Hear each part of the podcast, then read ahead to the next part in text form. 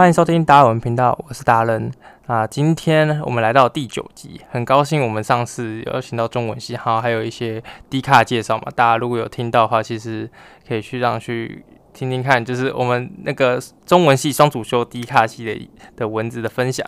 那今天我们来到第九集，我们要进入到文学院的下一个科系，就是外文系。那我们欢迎外文系的易贤。Hello，大家好，我是易贤。对，那易贤就是我们对外文系的很多有一些奇怪刻板印象嘛，认为外文系出来都是当英文老师，还有包括就是出来外文系里面都在刻英文字典一样。那其实实际上外文系都是在干嘛呢？嗯，我觉得外文系的科目学科大概可以分成三大类：文学、语言学跟第二外语。那文学最主要，比方说老师会上大一就会上西亚文学概论。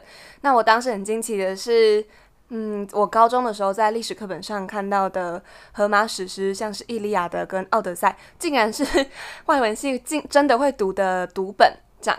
然后文学也会读一些像是英国文学、美国文学的东西。英国文学就像是莎士比亚的作品啊，然后美国文学，比方说我们会读富兰克林的自传，还有呃还有一些其他美国美国那边的作品这样。然后语言学的部分则是，比方说会有心理语言学、社会语言学跟语言学概论。那我举个语言学概论，就比方比方说像是在分析你怎么发出一个英文字母的发音等等，它是一个语言学概论中比较小的一块之类的。那最后一个是第二外语，我们系上有俄、德、日、西、法这五项第二外语可以选择，然后每一个人都要选第一。种第二外语当做自己的必修，哦，是这样。那我觉得，其实我那你们前面提到文学，我觉得还蛮特别的是，你们好像学的都是一些比较经典文学。那你们有在 focus 在现代文学吗？有有有，我刚刚讲的那些比较像是大一的必修，就是西洋文学概论是大一必修。那如果是近代文学的话，呃，系上有开一门选修叫做当代英美文学，你就可以学到一些比较战后的文学作品。哦，这样子。那我想好奇，就是你们有提到语像语语言类的话，你们像心理语言学啊这些。那我蛮好奇，你们会有就是因为我们其实还蛮我们生物上面有在教一些，就是像是语言的怎么产生。我们会说语言一定要是在可能幼儿时期，那个大概一岁左右那时候就要开始学习。那你们有去就有听过这个东西吗？游戏上的也是大一的必修，叫语言学概论，有提到。儿童是怎么学习语言的？那比方说，过了那个黄金时期，儿童就不能学得好的语言，就会讲不出一个呃语法正确的句子。讲就是有一个语言的黄金学习时期。为什么会有这个时期啊？哇，你在考我有没有认真上课、欸？我嗯、呃，就我觉得好像每个每个老师那时候跟我们讲的是，每个生物都会有这样的一个黄金学习时期，像是。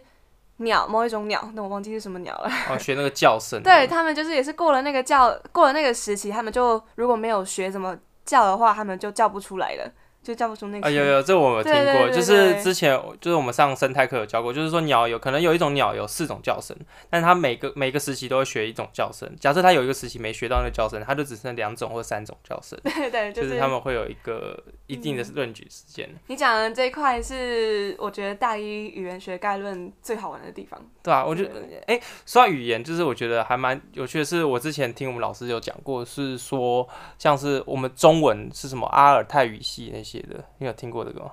哦，oh, 我觉得系上比较没有在教语系这个东西。哦，oh, 是这样子哦。哦，因为我们那时候有说什么，就是闽南语啊、中文啊，又或者是有教，只是我没有修那门课。打预防针。那你们，你你自己修什么样的第二外语啊？我选西班牙文。哦，所以你会哦，我最近也在学西班牙文。哎、嗯。那你们，那我讲讲回外文系这件事，就是外文系你们都平常就是可能未来你们都会比较往什么样的职场方向走？嗯，外文系学生，呃，我觉得还蛮多学生会从事教职的。那但是也并不是只有教职这个选项，也有很多同学从事贸易，就是商业类的。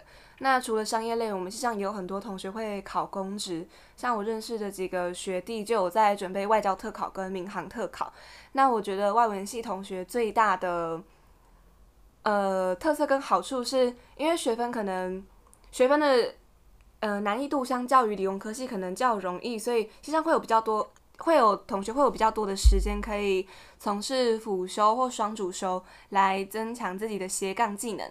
像系上就有很多同学双主修法律啊等等的科目科系，我觉得就是一个外文系很好的出路。然后也是有很一大群同学会想从事媒体相关行业，这样，所以我觉得总结来说是教职、商业，还有媒体业，然后还有外交类的工作，蛮多大船，对对对，大船类型啊，也是有学长学长姐从事旅游业，就是可能当导游啊之类的。所以我觉得其实说，我觉得当导游很适合哎、欸，就是边。边旅游，然后边贡献自己的语言才能。对啊，而且就是可以，如果是接那种外国课，就可以认识非常多不同的对语言的人呢。还蛮有趣的。对啊，我觉得我自己也觉得当导游好很棒哎，很好，感觉很好玩呐。对。因为我自己是在在在导导那个大一学生去什么台大演座台对。就是我觉得当导游很好玩，就可以让别人去，因为我我自己看那些踏出来的讲师，他们都是一种很热情的态度在跟你讲，讲一个很开心跟你分享一个一个地方。虽然他们我们学生大部分都不太想理他啊，其实如果有机会的话，我会想考一张导游证照。对啊，嗯，我觉得不错，我觉得你可以去考，先让我先让我找找到人生方向。那那你觉得就是什么样的学生去适合去就读像外文系这样子啊？哦，讲到这个，我觉得，我觉得一个很重要的事情是，嗯，因为外文系真的不是一个，很多同学会以为读外文系就是一个会让你英文变得很强的地方，但是我觉得这不是外文系的核心重点。我觉得成大外文系的重点是让你去对文学这个世界，还有对语言学，我觉得是比较专精的领域的知识的了解。所以，如果你根本就不喜欢读史诗啊，就是史诗那种很长篇大论的文学的话，我觉得有些同学就会读得很痛苦，我觉得不推荐。嗯、而且那些古，就是那些史诗，其实就有点像是中文里面的文言文。哦、所以有些同学，虽然你可能喜欢读中文作品。但如果是文言文，你你有可能就不喜欢了，因为它就是用一些比较古老跟看不懂的字去写的。那史诗也是一样，它不是用现代的英文去写的，它是用古英文去写的。所以如果你对这方面没有兴趣的话，你可能大一读起来会很痛苦。所以我觉得是想给如果高中生如果想要读外文系的同学的一些建议，就是你们要真的去。一个学校的课程地图去看他们的大纲在教什么，然后进而去判断自己真的是不是喜欢这样科系在教的内容。哦，这边讲到一个蛮重要，就是大纲，就是我们想这一部上架的时候大概是十二月初嘛，那我们未来你们就是高中生学测考完，那你们可能开始会推甄备审那些的东西啊，就你们可以去每个学校的点开他们的课程地图，就看他们修什么课。那你可能有些可能像有些你可能会不懂嘛，像。我们像我们假设有讲到什么微生物学啊，这个可能有些人都不知道到底在学什么，你就可以再点进去看一下他们课表里面的的那个课表，他们每周要上什么东西的时候，嗯、其实我觉得你就可以了解一个科系在学什么，那你觉得你就会知道说这个科系出来会对你有什么帮助，或者你在这边会获得什么知识。我觉得大学就是不是一个，就是你要需要很强大，你就是你要学到很强大的专业技能，它是一个让你就是去培养，就是你有自己去思考自己要学什么东西。像有一次。那个有一个朋友跟我讲过，他说大大学不是不不这个不是说你四年学到什么会决定你未来，而是你大学四年你想学什么会决定你的未来。嗯，是对，就是有些人大学四年就是他专业可能念念念可能念电机系好了，但他每天都在做一些就是做一些大众传播的东西，但他最可能最后都会选择走上摄影这条路线。那这个就是他他自己有兴趣的方向。那大家大学四年是要就是可以去寻找这个他自己真的有兴趣的东西。那只是说念什么科系，就是帮助你可以更容易在一个领域上手，就是因为你有一个专业专专业的一体的教育上去，让你觉得说你好像对这个领域会比较有容易入门呐、啊。那那我觉得外文系是因为很多同学可能说会英文自己很好，然后就想说啊英文很好啊，然后我就觉得好像其他都还好，对理科或者对其他文其他东西没有兴趣，就会想来念外文系。你觉得这样子好吗？或者是英文好？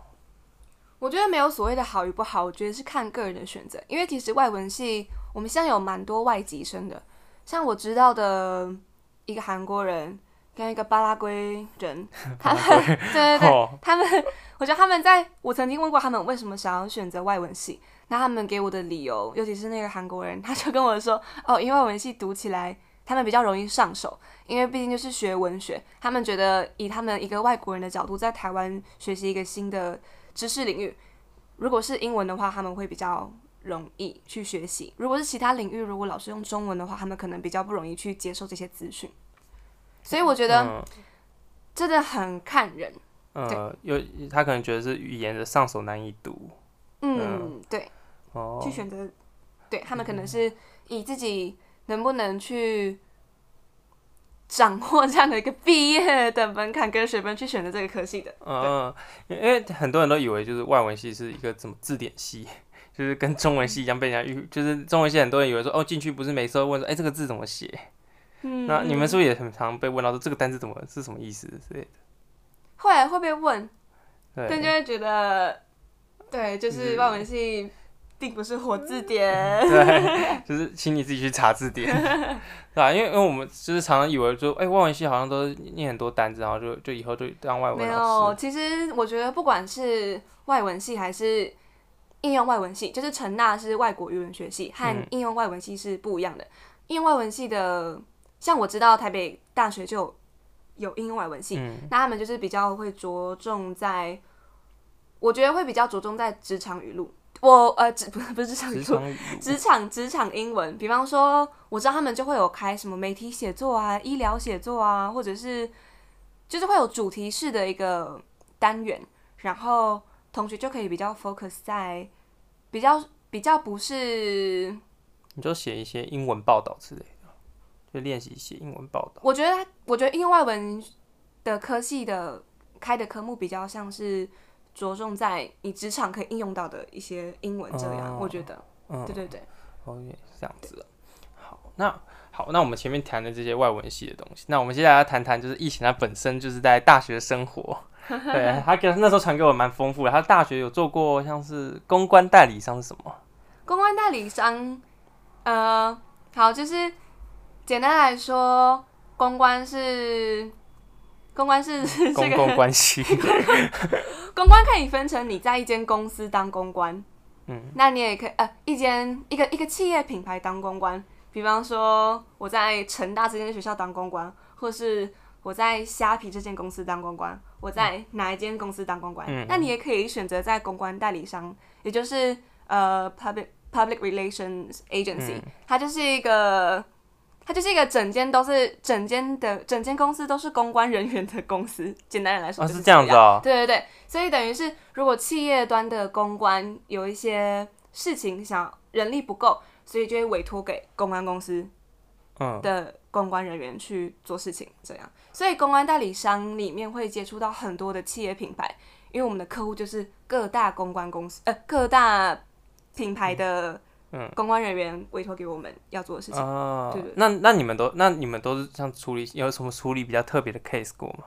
我觉得最公关代理商最主要的其中几件事情是，因为品牌端的公关人员会比较少，比方说两三个人，那他们一定会没有人力去举办。嗯，因为公关人员最大的一项特色是要协助品牌发声跟曝光。对。那举办记者会就是其中一个方式。嗯。那既然品牌端的公关人员人员数不够的话，那我们公关代理商就有这个嗯工作需要帮品牌端举办一场记者会，从联络媒体到邀请媒体联络媒体跟企划整个记者会的流程都是公关代理商去做的。哦，对对对，哇，这样好专业哦。没有没有没有。所以说就是可能帮他们筹划一个记者会，然后就是然后他们来负责讲记者会要讲什么东西。我觉得记者会现场比较像是品牌端的公关会在场监督，嗯，这样，然后我们公关代理商的工作人员就会负责去举办跟跑这个流程。哦，我们有等于像是现场工作人员啦，对对对，哦，去引导现场的，就是你们很像很像是策展的人，对对对，有点像是那种感觉。哦，这好特别，我第一次听到这个职业。对，那那你那你自那你自己的话是？就做什么经验？就是你自己是做过这个策展的方式？嗯，因为我是实习生，嗯，所以并不会接触到企划整个记者会的流程这么重要的事情。嗯，我比较像是在旁边学习，看着主管怎么策划，然后看着那整份 rundown，然后去学习大家是怎么规划记者会流程的，嗯、然后在现场也看主管怎么去接待媒体，然后去整个记者会流程是怎么运作的，这样。嗯，对对对，哦，好酷的感觉。对，那然后你还有提到说，你有在哎、欸，对你有在新加坡交换过。那我们其实是在第二集的那个新木也在新加坡交换过，他是新加坡的建筑系交换。嗯、我发现很多大学生的首选都是新加坡大学。我觉得其实、嗯、应该说，我觉得成大很多学生会想要去欧美国家。嗯。但我那时候选择去新加坡有两个最主要的原因，第一个是因为。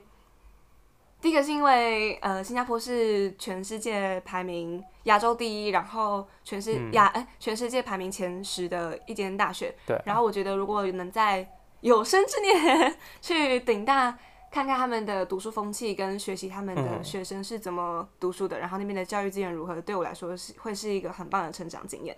嗯、然后第二个原因是我非常的喜欢接触多元的文化。嗯。那我觉得新加坡是一个非常。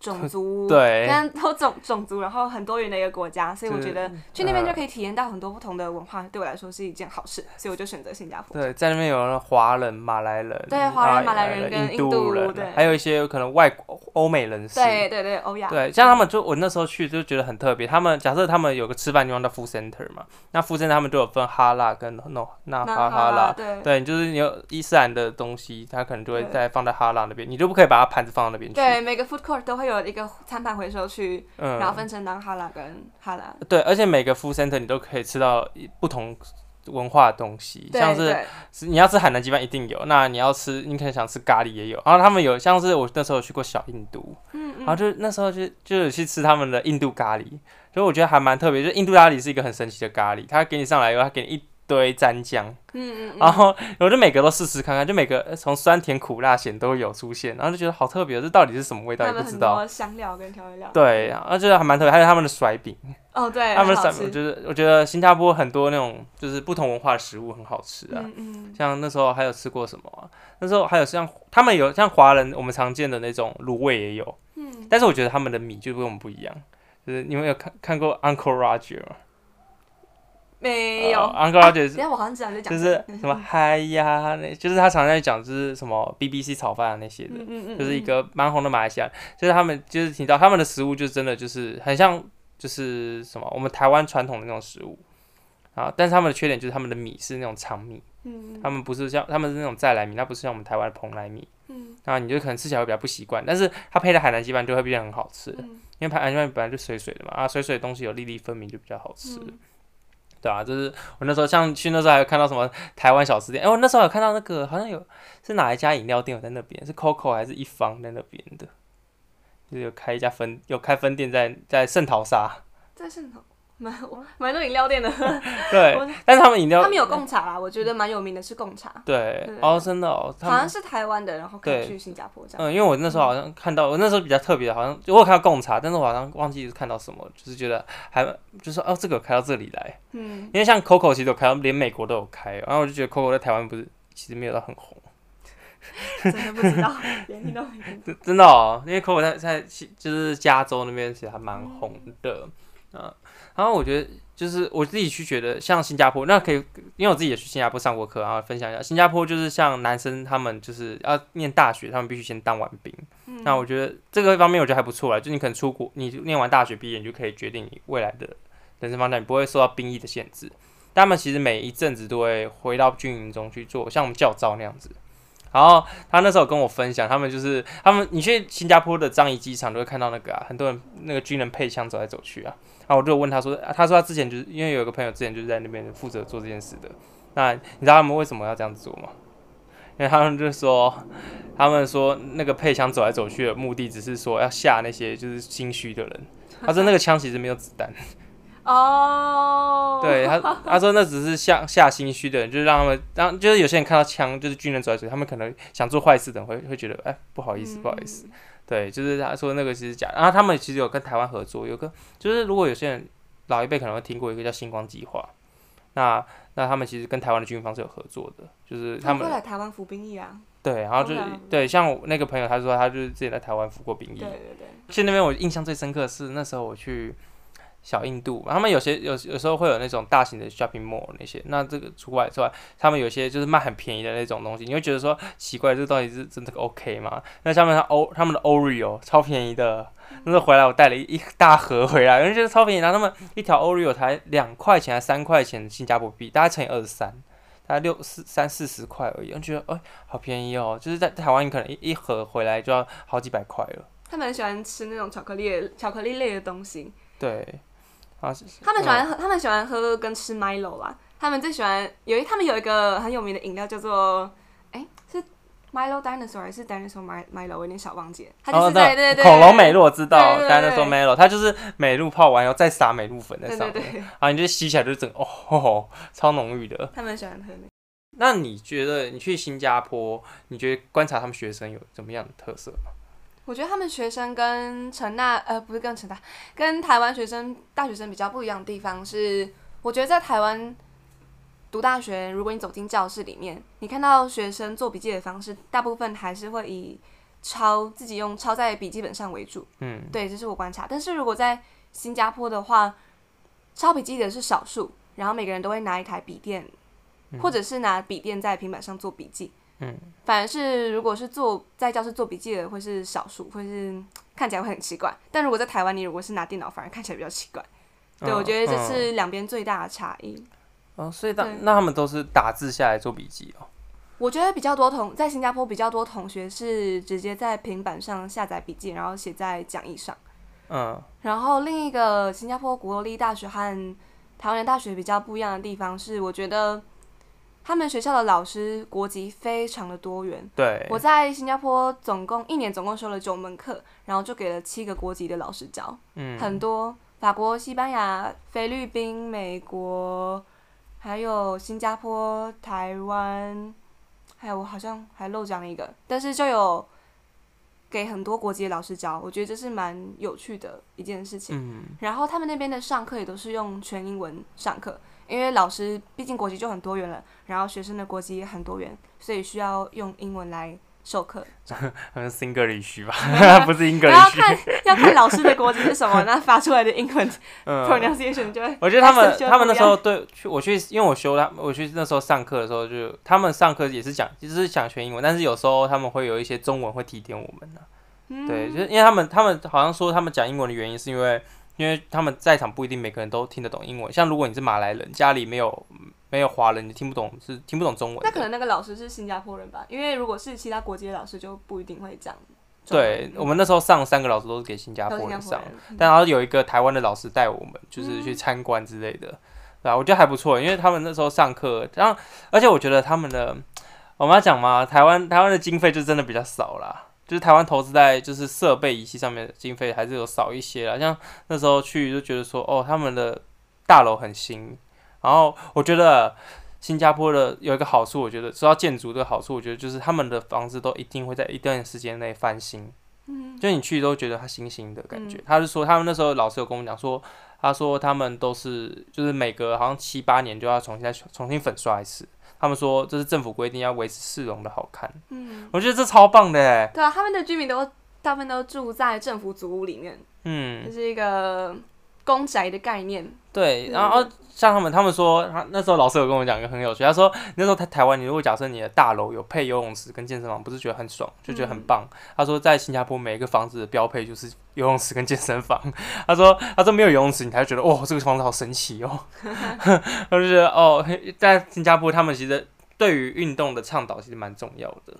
我觉得蛮多蛮多新加坡人会在休闲的时候去。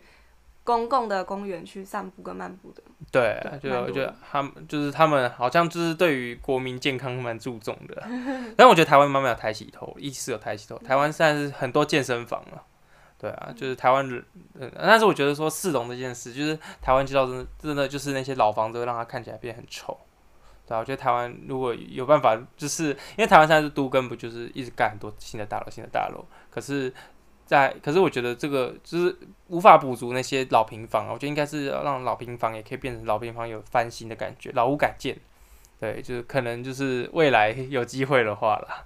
呃，因为我觉得那时候观察到，觉得他们真的很漂亮，而且重点是他们还有一个特色吧，就是像他们的车子。哦，对，他们的。他们的车子要买不容易。对，就是在哦，这也是蛮有趣的一点，就是、嗯、如果你在台湾，你说你不会骑机车，你通常会被笑。嗯。但如果你在新加坡，他如果你会骑机车，大家会说：“哇，你怎么那么厉害？” 对，这样就是这样，因为他们驾照很难考。他们驾照很难考，然后他们的车子，就他你要买车，你不只要会，你不只要考到驾照，你不只要买到车，你还要买永车证。然后这张永车证的价格非常的贵。对。就是如果在市场需求高的话，它的价钱有可能会比一台车子还要高。所以他们那边的车子普及率不太高。但是他们的大众运输工具非常的方便，捷运真的是超方便的，非常方便。嗯，而且他们捷运上面有个很好笑的规则，他们说不可以带榴莲上去捷运。你有看到吗？这个我就不知道了。就是我们那时候看到捷运上面有写说不能带榴莲，他说会臭。很可爱。对，然后然后我觉得像车子，我觉得他们就是那时候跟我讲说，像他们考驾照一来是很难，然后而且很贵。嗯。他说再来是车子，他说像你去新加坡看，基本上都是宾士 B N W 车子，就是名车，就是我们台湾所认为的高档车在跑。那我问他说，为什么你们都不开什么 Toyota 那些的？他就跟我们说，他说因为在这边你一台你考驾照很难，然后再来是你拿车牌又更难。嗯，对。对，你有车牌这件事很难的，所以你那时候，但是嗯，再再加上你买车的钱的话，其实他们是差不多的。嗯。因为你车牌比你的车子还贵。有可能。对。对，然后他说，所以你要买当然就买好一点，就会买宾士跟 B N W。他说，所以你在路上看到比较旧旧的车都从马来西亚开过来的。哦。对他们就是说，因为我觉得这样还不错啊，就是限他们是因为每年都会限制。会发照率，就发照量，就是他们就是可能今年淘汰多少车，然后再补补多少车子进来，所以让他们的整个新加坡的内的车子有限制，不会说就是新加坡人太多车子而导致市容很乱。嗯、我觉得超棒的耶，他们规划很仔细耶，嗯、对吧、啊？就是觉得台湾加油，有捷运都好说，有捷运。对，我觉得像台南的缺点就是没有捷运，希望很快就有了。对，可是我觉得台南的街道也不适合，就是我对于台南交通其实蛮有意见的，就是我觉得台南街道根本一点都不适合公车跑。你再开一集讲好了，你再开一个新频道，新频道讲台南的交通。对啊，没有，我是觉得台南的交通不适合公车跑啦，就是因为我自己，我爸自己也是客运业的，嗯、所以对于公车其实还蛮有议题，蛮蛮有兴趣的啦。对，改改天我再投给 台南市长。对，然后还有讲到就是说，你之前有在啊，对，你之前在成大新闻中心当主播过，那你觉得那是什么样的经验呢？我觉得，其实我觉得在新闻中心学到的还蛮多的诶。我觉得像我一进去的话，是先从记者开始培训，那他们就会教。我觉得不只是教我们怎么写出一篇记者的稿，我觉得最重要，我还我觉得我另外学到的技能是如何摄影，因为他们会请他们呃新闻中成大的新闻中心有请一位退休的记者，然后现在在成功大学教课的专业老师来教我们怎么做媒体记者的影像摄影跟拍照，然后我觉得那是。让我摄影进步蛮大的，呃，一个关键之一。嗯。然后除了学摄影的话，我们接下来，我们还有请到业界的主播来教过我们怎么做新闻的播报。所以我觉得在新闻中心的培训是蛮足够也蛮丰富的。哦，就是就是，那你觉得自己这样子是算体验当新闻主播吗？我觉得对我来说。对我来说，的确算是体验，因为我并没有打算想要往新闻主播这个方向去做发展。但我觉得对我来说是一个很有趣也很难得的经验跟回忆。那你自己这样当的时候，你有感觉到就是主播有什么这样很很麻，就是困难点吗？对啊，难处其实没有讲出来的。有，我觉得 好了，呃，因为我从国小就有参加朗读、演讲等等比赛，嗯，然后会有习惯，一开始当。一开始进入新闻中心，在念那个新闻的过音配音的时候，有时候会不小心去用到朗读跟演讲的方式去配那个音，可能抑扬顿挫就会特别的明显。然后新闻中心的老师就会跟我说：“哎、欸，你不不能这样过音，这样听起来很奇怪。就是你不是在朗读，你不是在演讲，就是新闻过音。”对对对，那那你们比较像是怎么样的？就是是面对可能前面有一个人在跟他讲话这样子吗？新闻过音就是，比方说记者已经写好那个稿，然后你去帮他配音这样。对，就是在这个领域，我们把它叫做过音。哦。对对对。然后，所以我们不会是，至少我在学校是没有面对人过音，是会拿一台机器，就等于是录音专业录音的设备，嗯、然后就对着那个录音。读稿机吗？不是读稿机，就你就拿着稿，然后对着录音机讲话，专、嗯、业的那个设备，然后。再交给学校老师，老师会帮你的声音剪进去那个新闻里面。哦，对对对，对，原来是这样子哦。对，但但是如果这是我我讲的是记者在过音的部分，嗯，那如果是主播的话，我们就会看着读稿机对面，然后摄影机也会录你这样。然后我记得他们，因为那时候看他们有些就是画面，他们都是坐在绿幕前面，然后坐一个人坐在椅子上。对对对对，对，我觉得这样子好像蛮蛮紧张，很很感觉很紧张哎。我觉得还好，可能因为我我上台经验比较多，所以就比较不会紧张。我觉得今天全场这个摄影机全部都看着你一个人，然后这样子还蛮好玩的啦。这真的哦，你觉得很好玩？很好玩，很好玩。哇，因为因为我我看过你播报，你用全英文播报过，大家有机会就自己去找一下，可以找到。虽然有点忘记内容，那时候你讲什么了？我播报过四集吧，有一集是在讲全台湾第一个。自驾车的实验场开在台南，然后蔡英文有来，哦、蔡英文总统有来主持开幕典礼，这样、嗯、有关自驾车的跟哦，自驾车就是那个在会有一台，我记得成有一台成功大学车在绕来绕去的那个，是那一台吗？哦，不一样，不是那台，不，不是哪，我知道你在讲哪一个，对，哦、不一样，是还是说是校庆之前有一台就是公车哦？你讲的那台好像是企业合作的吧？我不是很清楚，哦、但是那个是。全国的那个自驾哦，是这样子哦。对，好，那我再我再回去我再回去搜寻一下那篇新闻到底讲什么，因为有点忘记，那时候是刚好看到哎，疫情在播新闻呢。对，我看一下哦。那我们今天的时间其实差不多到这边了。那我们这一集会预计在十二月的四号的礼拜五晚上更新。那在六点晚上六点各大的 Podcast 平台都会上架，像 Apple Podcast、Google Podcast、Spotify Podcast 还有 KKBOX Podcast 都会在六点准时更新，大家都可以去听听。然后接下来我们在 YouTube 在六点半会同步直播，可以哎不不直播啊，应该同步上线。那可以，可以大家有兴趣也可以去听听。有什么想法欢迎到 FBIG，然后 Apple Podcast 还有 YouTube 上面留言给我们，然后我们都会尽快回复你。啊，如果有更多的想法，都欢迎跟我们讨论。啊，如果对疫情有什么有什么想说的，也可以就留言给在下面，他也会看到的。对，那欢迎大家就追踪我们的 IG，那我们有不不定期会有一些活动。那在就是我们准备进入十二月了，那就祝大家就是十二月是一个多多支持，对，好，那我们今天的节目就到这边，那我们就谢谢大家，拜拜。谢谢大家。